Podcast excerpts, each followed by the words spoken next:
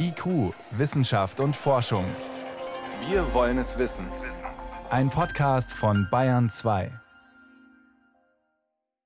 Ja, also was wir beobachten ist, dass die Eisschilde in Grönland und der Antarktis deutlich an Masse verlieren.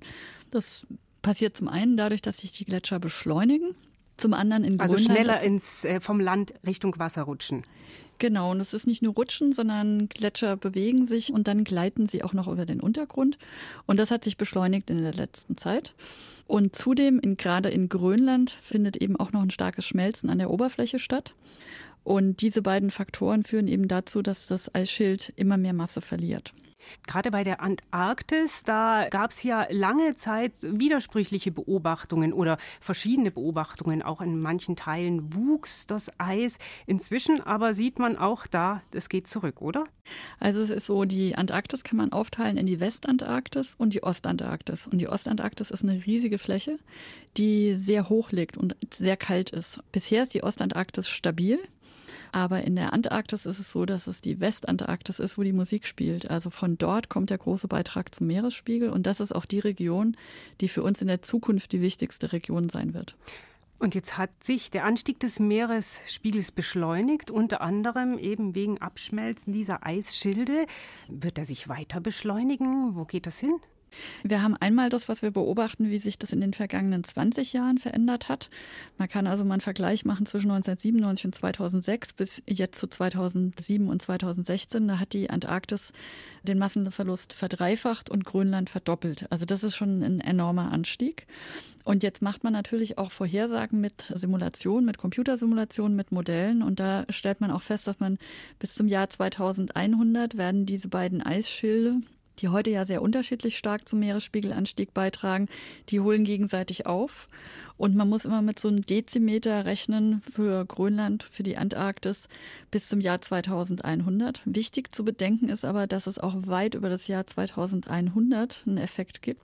Also im Jahr 2300 werden wir eben auch noch genau an den Folgen der heutigen Erwärmung selbst wenn wir dann den CO2-Ausstoß reduzieren, auch dann haben wir noch einen Effekt. Das muss uns, glaube ich, auch so ein bisschen bewusst werden. Also dieses System ist sehr träge. Die Folgen, auch wenn wir schnell äh, handeln, werden uns lange noch begleiten. Genau.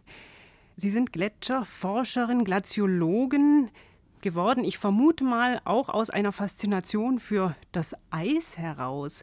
Sind Sie eigentlich manchmal einfach nur traurig, wenn Sie das sehen, was Sie erforschen? Wenn man auf Satellitenbildern sieht, äh, wie Schelfeise zum Beispiel zerplatzen, es ergreift einem in dem Sinne, dass man denkt, das gibt es doch gar nicht, dass diese Fläche in so kurzer Zeit weg ist. Auch wenn man über solche Flächen fliegt, man kann das sehr klar unterscheiden, ob da jetzt ein Eisberg abgebrochen ist, weil es ein ganz normaler Prozess ist, wie er andauernd passiert, oder ob wirklich so eine schwimmende Zunge von so einem Gletscher einfach komplett desintegriert ist. Das merkt man auch selbst. Ich kann nicht sagen, dass es traurig ist, aber es ist so ein, ja, es berührt einem in irgendeiner Form. Und als Sie anfangen in dem Fachgebiet, hatten Sie es sich, ja, die Entwicklung so ausgemalt, wie Sie sie beobachten? Nee, überhaupt nicht.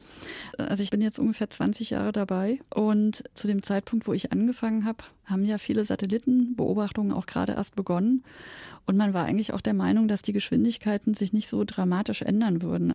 Wenn man mit Papier und Bleistift das mal ausrechnet, was so eine typische Zeitskala ist, auf der so ein Gletscher reagiert, dann sind es eher 100 Jahre. Und das war gerade so in meinen ersten Anfangsjahren als Glaziologin, wo diese ganz großen Veränderungen begonnen haben. Und das ist schon, das war damals auch wirklich ein sehr, sehr verblüffender Effekt, weil das passiert schon auf einer wahnsinnig schnellen Zeitskala. Es sind einfach ganz viele Risse, die sich dann ausbreiten und dann ist so eine schwimmende Gletscherzunge in ganz kurzer Zeit verschwunden.